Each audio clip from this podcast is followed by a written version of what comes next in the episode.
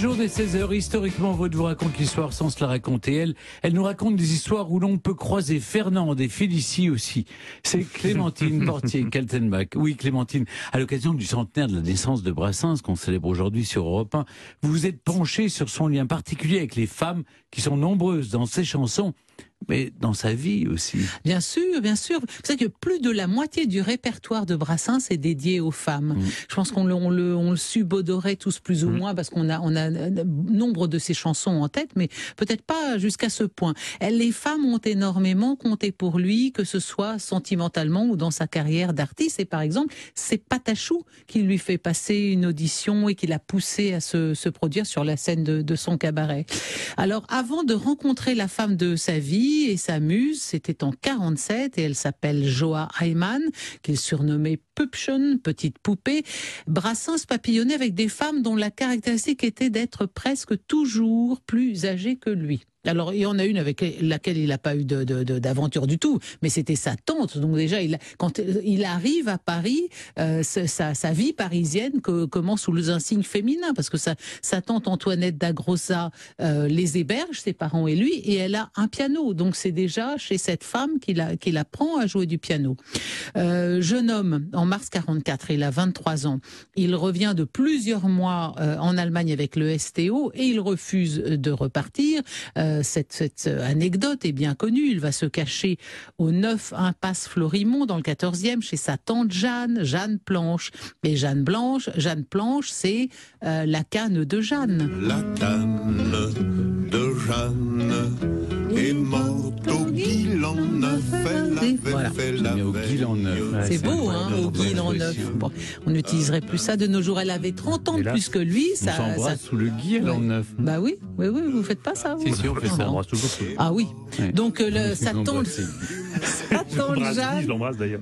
Sa tante Jeanne avait 30 ans de plus que lui. Euh, avec avec elle et avec son mari, ils vont commencer une, espèce d'une espèce d'étrange ménage à trois. Brassens va rester 22 ans chez elle et pour ne pas la rendre jalouse, eh bien il a quelques amourettes tout de même, mais quelques amourettes clandestines, notamment avec Josette, âgée de 17 ans entre juin 45 et août 46. Et c'est Josette qui lui inspira une jolie fleur. Une jolie fleur dans une peau de vache.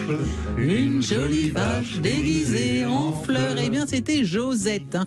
Et puis, autre rencontre, autre amourette un peu clandestine. Putain de toi. Ah, putain de toi. Ça, c'est aussi Josette.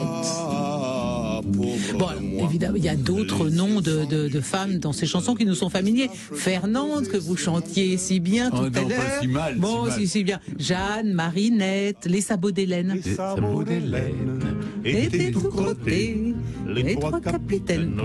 Le chapeau de Mireille aussi. Bon, alors, celle qui par-dessus tout a compté naturellement, c'est Joa Ayman.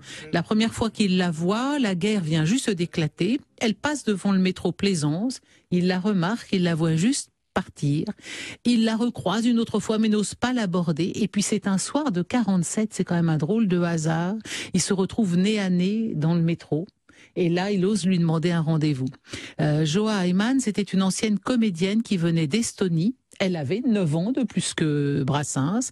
Elle a quitté l'Estonie en 1930 et elle aussi a été accueillie à Paris chez une tante, sa tante Betty. De 31 à 33, elle séjourne dans un pensionnat parisien de jeunes filles. En 34, elle rencontre son futur mari, Jean-Paul Rusconnet, dont elle a un fils en 35. Donc, Joa avait ce fils Yvon, elle l'avait appelé Yvon parce qu'elle pensait que Yvon, c'était la traduction de, euh, française de Yvan. Puis vient euh, la guerre, mobilisation, séparation, divorce. Donc quand il, quand il rencontre Joa Ayman en 47, elle est déjà divorcée, mais elle a un fils de 12 ans. C'est son grand amour. Il, la surnomme la blonde chenille ou donc Pupchen et elle l'appelle le roi Jo. Il disait d'elle, ce n'est pas ma femme, c'est ma déesse. Et c'est pour elle qu'il compose et écrit je me suis fait tout petit devant une poupée. Je me suis fait tout petit devant une poupée qui ferme les yeux quand on la couche. Je me suis fait tout petit devant une poupée qui fait maman quand, on, la touche. Ils avaient une relation pas comme les autres, tous les deux. Ils ne vivaient pas ensemble. Brassens s'était opposé au mariage. C'est d'ailleurs pour Pupchen euh, qu'il l'écrit en 66, la non-demande en mariage. J'ai l'honneur de ne pas te demander c'est quelque chose, c'était quelque chose d'assez étrange parce qu'ils ne vivaient pas ensemble, mais quand ils voyageaient, eh ben, ils, ils, pouvaient être dans la même maison, mais vivaient dans deux chambres séparées. Mais ils passaient quand même leur vie ensemble parce que elle était toutes les fêtes euh, dans la maison de campagne de Crépierre, puis dans celle de Lézardieu. Mais euh, Brassens a pu écrire à propos du mariage, donc auquel il ne croyait pas du tout, l'encre des billets doux pâlit entre les feuilles, les feuillets des livres de cuisine. Voilà. Donc, en gros, le mariage, ça détruit l'amour. Se marier, euh, disait-il, implique que l'on fonde un foyer, qu'on ait des enfants et qu'on s'en occupe. Or, moi, je ne suis pas capable de m'occuper d'un foyer. J'ai préféré ne pas en avoir. Je préfère vivre seul. Il n'a donc pas eu d'enfants, mais quand même, il, il, il aimait les enfants. Et en 1950, la très jeune fille de Jacques Grelot arrive à obtenir de lui qu'il lui donne sa guitare. C'est quand même quelque chose d'énorme.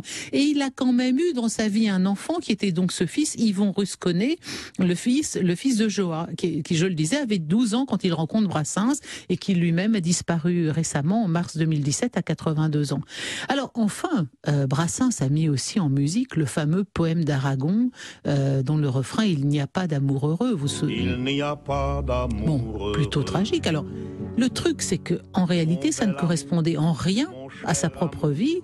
Lui, il a été très heureux en amour. Il avait trouvé son port d'attache, euh, Joa, et il lui est resté amarré 34 ans jusqu'à sa disparition. Donc Brassens n'était pas marié, mais il était monogame. Hein? Merci Clémentine. Merci beaucoup Clémentine.